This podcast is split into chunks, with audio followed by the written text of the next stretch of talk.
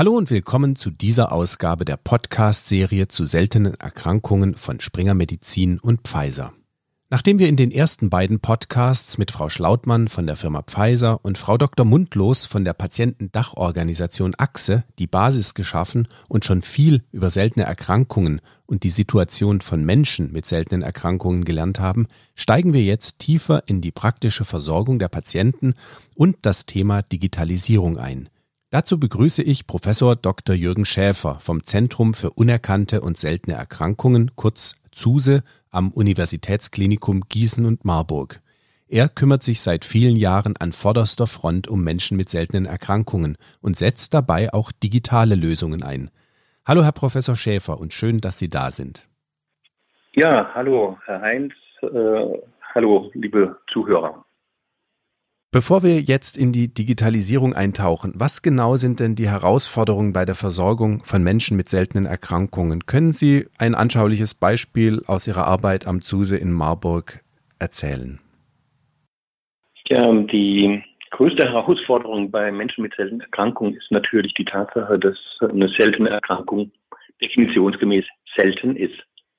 Und äh, eine seltene Erkrankung bedeutet, dass bei 2000 Einwohnern nicht mehr als ein Betroffener solche eine Erkrankung haben darf.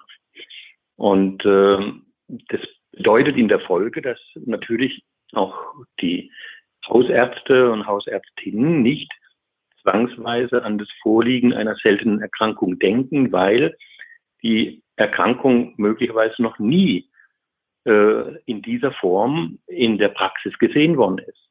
Also das übliche Vorgehen in der Arztpraxis, dass man rein intuitiv eine Mustererkennung durchführt nach Ähnlichkeiten von anderen Patienten, die ein ähnliches Problem hatten und dann sagen, der hat halt einen Herzinfarkt oder er hat Gallensteine oder er hat eine entzündliche Darmerkrankung.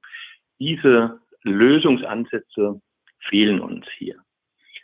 Hinzu kommt, dass äh, die seltenen Erkrankungen sehr häufig vorkommen, also etwa 6.000 bis 8.000 äh, unterschiedliche seltene Erkrankungen existieren und das macht die Zahl der Betroffenen mit etwa 4 Millionen Menschen alleine in Deutschland sehr, sehr groß. Also das ist schon ein großes Problem. Äh, ein konkretes Beispiel, wie das äh, bei uns leider Gottes ab und an vorkommt, ist äh, bei einer jungen Patientin, die im Alter von knapp 40 Jahren eine schwere Gefäßverkalkung hatte, also eine Atherosklerose, dadurch dann zum Gefäßarzt, also zum Angiologen kam. Ähm, dort kam dann raus, dass sie schon im Alter mit 18 oder 19 Jahren an einem grauen Star, also einem Katarakt operiert wurde. Und es kam raus, dass sie ein paar Jahre nach dieser Augenoperation eine verdickte Achillessehne hatte an beiden Beinen. Und ähm, diese Symptomkomplexe von grauer Star im Jugendalter, verdickte Achillessehne und dann eine Verkalkung der Gefäße war dem Kollegen aufgefallen, hat sie dann zu uns in unser Zentrum geschickt. Und für uns war das dann eine relativ rasche Abklärung für ein seltenes, sehr seltenes Krankheitsbild, weil diese Symptome kommen im Grunde genommen halt bei einer cerebrotendinösen Xanthomatose vor, also CTX in Kurzform. Das ist eine Stoffwechselstörung der Gallensäure. Und man kann die allerdings sehr, sehr gut behandeln, wenn man denn die Diagnose frühzeitig stellt. Und das Ärgerliche ist natürlich in dem Fall, dass im Jugendalter nicht daran gedacht wurde, dass so eine Sache wie einen grauen Star, also so ein Katarakt, ja vollkommen ungewöhnlich ist für ein junges Mädchen. Das kann ein 80-jähriger Patient mal haben, ja, aber eine 18-jährige junge Frau nicht. Und darum hätten wir im Grunde genommen sich gewünscht, dass die Diagnose schon 20 Jahre früher gestellt worden wäre. Man kann das heutzutage sehr, sehr schnell machen, indem man diese Symptome in eine Suchmaschine eingibt. Eine positive Sache, die die Corona-Pandemie ja mit sich gebracht hat, ist wahrscheinlich der Digitalisierungsschub in vielen medizinischen Bereichen. Niedergelassene Ärzte, aber auch Krankenhausambulanzen haben die Videosprechstunden ja für sich entdeckt, um nur mal ein Beispiel zu nennen. Welche Auswirkungen hatte denn Covid-19 auf die Versorgung von Menschen mit seltenen Erkrankungen bei Ihnen am ZUSE? Ja, da haben Sie vollkommen recht. Also diese furchtbare Pandemie hat äh, vieles verändert, hat auch dazu geführt, dass äh, bei uns am ZUSE eine Art Taskforce gegründet wurde. Also wir haben die Stärke von unseren Mitarbeitern, dass das alles kreative, innovative Denker sind, genutzt und haben tatsächlich so, eine, so einen Think Tank gegründet, wo wir uns regelmäßig getroffen haben, um über Probleme und Lösungsansätze zu diskutieren und innovative Konzepte auch innerhalb von unserer Klinik vorzuschlagen. Mein Stellvertreter ist Leiter der Notaufnahme, hat er sehr, sehr viele innovative Momente gebracht. Unsere IT-Entwicklergruppe hat ein Covid-Online-System ins Netz gestellt, was fast zwei Millionen Klicks gekriegt hat. Äh, wir haben innovative Impfstoffideen entwickelt, die bis hin zu einem ja, Letter dann, also nur ein Corresponding Letter, aber immerhin zum New England Journal of Medicine gebracht haben. Also solche Aktivitäten haben wir gemacht. Und das ist sicherlich auch eine Stärke von diesen Zentren, dass sich da, ja, sag mal, innovative Mediziner treffen, die halt sehr kreativ und innovativ mit solchen Herausforderungen umgehen.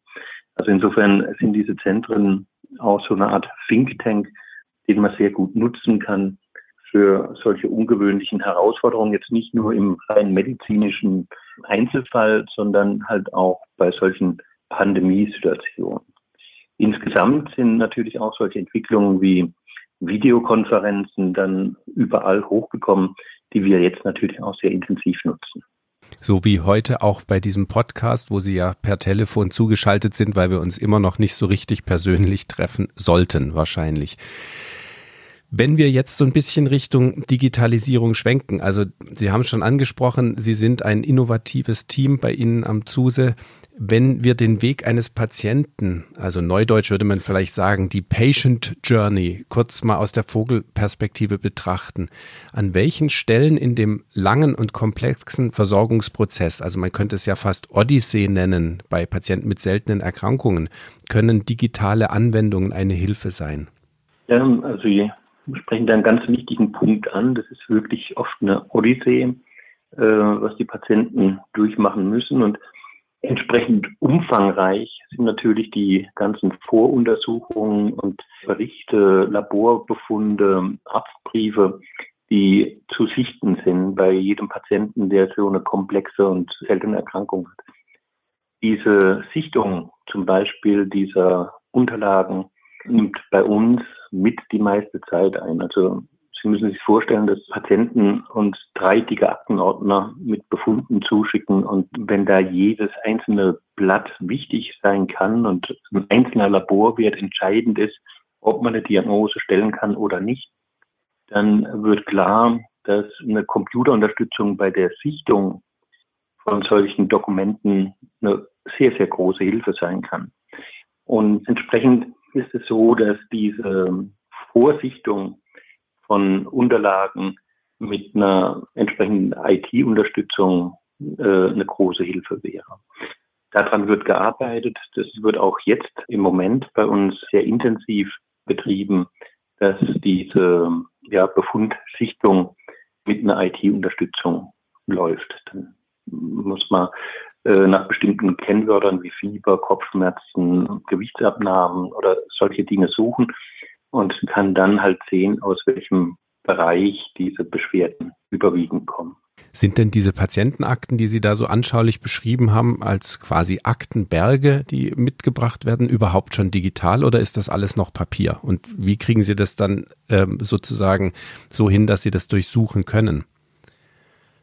Das ist ein großes Problem und äh, da hoffen wir natürlich sehr, sehr stark, auf die neuen Entwicklungen mit einer elektronischen Patientenakte, weil in der Tat sind es alles Papierformate, die erst digitalisiert, also eingescannt und dann lesbar gemacht werden müssen, also computerlesbar gemacht werden müssen, was einen sehr, sehr großen Aufwand bedeutet. Und äh, hätten wir, was hoffentlich bald kommen wird, eine elektronische Patientenakte, wo die ganzen Befunde digital hinterlegt sind, dann äh, würde es unsere Arbeit bei so einer Sichtung unglaublich erleichtern.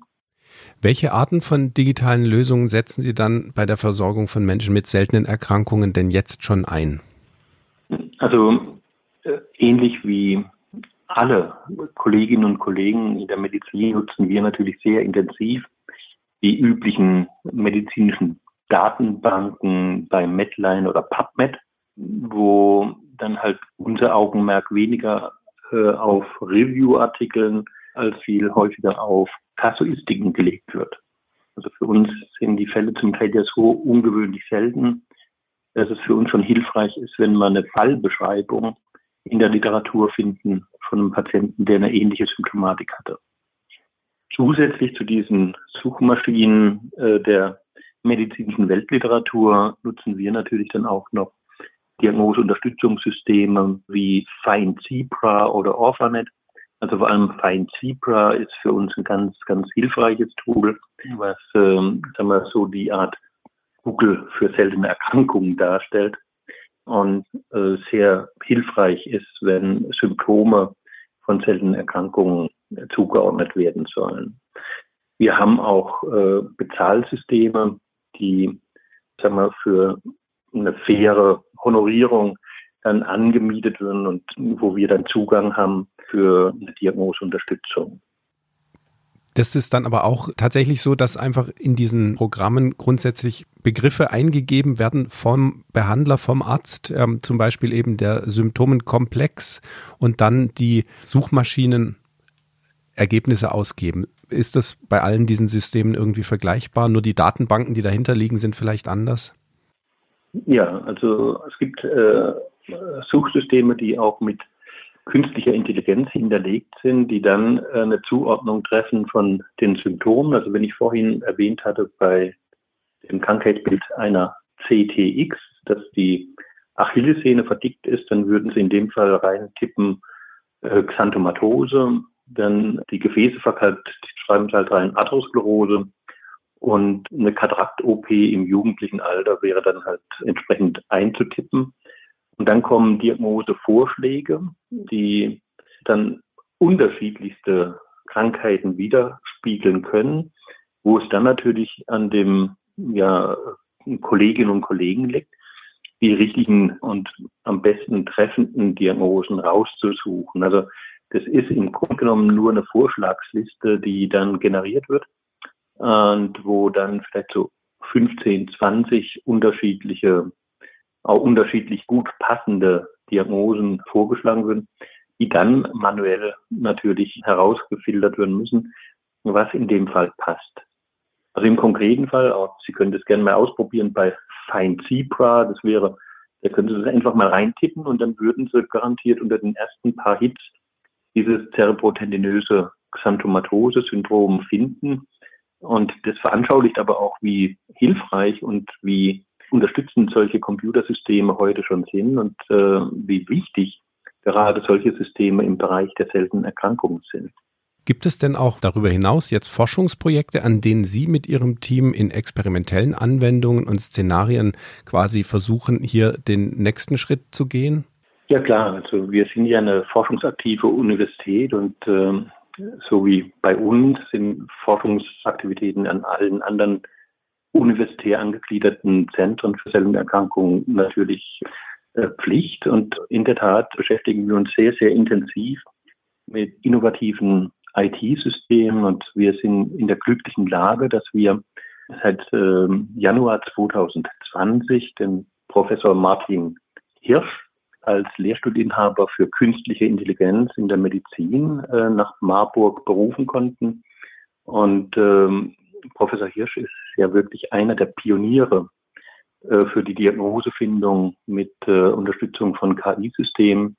Und gemeinsam mit ihm und seiner Arbeitsgruppe arbeiten wir sehr intensiv an innovativen IT-Anwendungen äh, zur Diagnosefindung von seltenen Erkrankungen. Man muss allerdings sagen, das ist ein langer Weg und das ist auch eine Sache, die eine lange Entwicklungsphase braucht. Aber ich bin überzeugt davon, dass genau solche Konzepte, nämlich das Zusammenarbeiten, das sehr, sehr enge Zusammenarbeiten von KI-Entwicklern und Anwendern zielführend ist. Jetzt gehen wir nochmal wieder zurück in die Versorgung. Wie wird sich denn in der Zukunft Ihrer Meinung nach speziell die telemedizinische Versorgung bei seltenen Erkrankungen entwickeln? Ist das primär ein Thema für Zentren wie das ZUSE, wo vielleicht dann aus der Peripherie ähm, Hausärzte oder Klinikärzte, die selber nicht so viel Erfahrung haben, Sie in Anspruch nehmen oder sehen Sie hier auch eine Rolle für Telemedizinangebote direkt bei niedergelassenen Ärzten? Also ich denke sowohl als auch. Also ich glaube, äh, die Telemedizin wird eine enorme Bereicherung der gesamten Medizin darstellen und ähm, wird für viele Bereiche eine Erleichterung machen. Für uns als Spezialistenzentrum ist es natürlich hilfreich, mit anderen Spezialisten in Kontakt zu treten und über äh, eine enge Vernetzung zu einem schnellen Austausch von Daten und äh, vor allem halt auch Ideen zu kommen. Also das machen wir auch heute schon. Wir rufen sehr häufig für spezielle Krankheitsbilder unsere Kollegen an anderen Universitäten an und äh, fragen nach deren Einschätzung oder versuchen halt die Kollegen mit in den Diagnoseprozess einzubinden. Und das funktioniert natürlich mit so telemedizinischen äh, Systemen äh, exzellent. Äh, die relativ hohe Welle, die hohe Zugangsschwelle für niedergelassene äh, Kolleginnen und Kollegen ist natürlich auch durch Telemedizin deutlich zu senken, weil sie dann praktisch bundesweit einen Zugang zu solchen Expertenteams haben, wo dann eine telemedizinische Beratung stattfinden kann. Der Hausarzt oder die Hausärztin kennen natürlich ihre Patienten viel, viel besser, wie wir das jemals aus der Akte herausarbeiten können. Und ähm, darum ist die Einschätzung von einem erfahrenen Kollegen vor Ort für uns unglaublich wichtig. Und auch hier wäre natürlich eine telemedizinische Anbindung ein enormer Gewinn. Wenn wir jetzt zu dem Patienten an sich gehen, die können ja demnächst sich die sogenannten digitalen Gesundheitsanwendungen, also zum Beispiel Handy-Apps vom Arzt verschreiben lassen. Könnten solche Apps auf Rezept für Patienten mit seltenen Erkrankungen eine interessante Ergänzung des Versorgungsspektrums werden? Oder können Diagnose-Apps, die Patienten nutzen, die Zeit bis zur richtigen Diagnose verkürzen? Ja, das ist eine interessante Frage. Also ich muss ganz ehrlich sagen, dafür bin ich kein Experte. Ich denke, das muss im Rahmen von qualifizierten wissenschaftlichen Studien überprüft werden. Ist es hilfreich? Verkürzt es die Diagnosezeiten und erleichtert so eine App oder verunsichert so eine App eher? Also es ist ein sehr komplexes Gebiet, wo ich persönlich jetzt kein Experte für bin. Was ich aber schon sagen kann, und äh, ich finde es unglaublich wichtig, dass Herr Spahn hier die Tür geöffnet hat für innovative Entwicklungen im IT- und Medizinbereich. Und vollkommen unabhängig, ob oder ob nicht eine einzelne App jetzt sinnvoll sein mag, es muss natürlich kritisch evaluiert werden, ganz klar. Aber unabhängig von äh, diesen Effekten ist es ein unglaublicher Gewinn für die ganze IT-Entwicklerszene, dass überhaupt sowas möglich ist. Und ähm, ich finde es einfach toll, dass Herr Spahn sich das getraut hat, weil nur durch solche Schritte kommen wir auch voran. Ich meine, wenn man nichts macht, macht man nie was verkehrt, aber es tut sich ja auch nichts. Und natürlich kann, kann durch nichts tun, können auch negative Folgen entstehen. Äh, und wenn wir diese Entwicklung verschlafen würden im IT-Bereich, dann hätten wir wirklich sehr viel riskiert durch Nichtstun. Und ähm, insofern, also ich finde diese Idee vom Herrn Spahn wirklich ganz toll und ich drücke die Daumen, dass es halt auch eine sinnvolle Entwicklung für die Zukunft ist. Also ich persönlich glaube, ist sehr, sehr viel Potenzial und sind sehr viele Chancen dabei. Jetzt äh, sind wir schon so ein bisschen beim Ausblick zum Schluss unseres Gesprächs. Wie stellen Sie sich denn die digital unterstützte Patient Journey, also den Weg des Patienten mit seltenen Erkrankungen im Jahr 2025, also in fünf Jahren, idealtypisch vor? Ja, also ich würde mir wünschen, dass zum Jahr 2025 endlich eine faire Honorierung für die Zentren der seltenen Erkrankungen äh, existiert. Also die Basisfinanzierung für diese Zentren muss endlich mal gesichert werden. Und wenn wir das gesichert haben, dann können wir natürlich all diese technischen Innovationen, an denen wir im Moment schon intensiv arbeiten, nutzen und dadurch die Patientenversorgung grundlegend verbessern. Ich äh, hoffe wirklich dass diese elektronische Patientenakte zu einer Beschleunigung führen wird. Die Aufarbeitung komplexer Krankheitsverläufe sollte dadurch dramatisch erleichtert werden. Und die Algorithmen, die wir jetzt gerade am entwickeln sind für die Diagnosefindung, sollten bis dorthin dann wirklich belastbar und äh, hilfreich zur Anwendung kommen.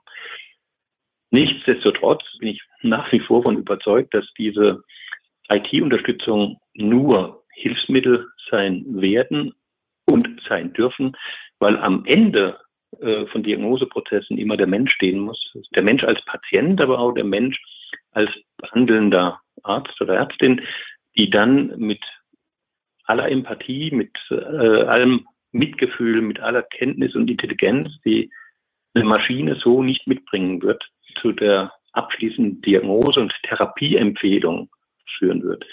Also trotz aller Begeisterung für IT und Technologie am Schluss, das Entscheidende wird der Mensch sein.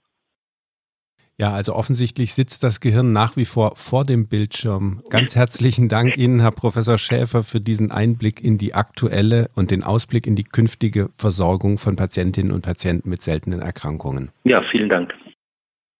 Und ohne jetzt schon zu viel verraten zu wollen, auch in den nächsten Folgen unserer Serie geht es spannend weiter. Unter anderem mit dem politischen Blickwinkel, der Fragestellung, welchen Beitrag die sogenannte translationale Forschung leisten kann und dem Thema künstliche Intelligenz zur Diagnosefindung. Bis zum nächsten Mal.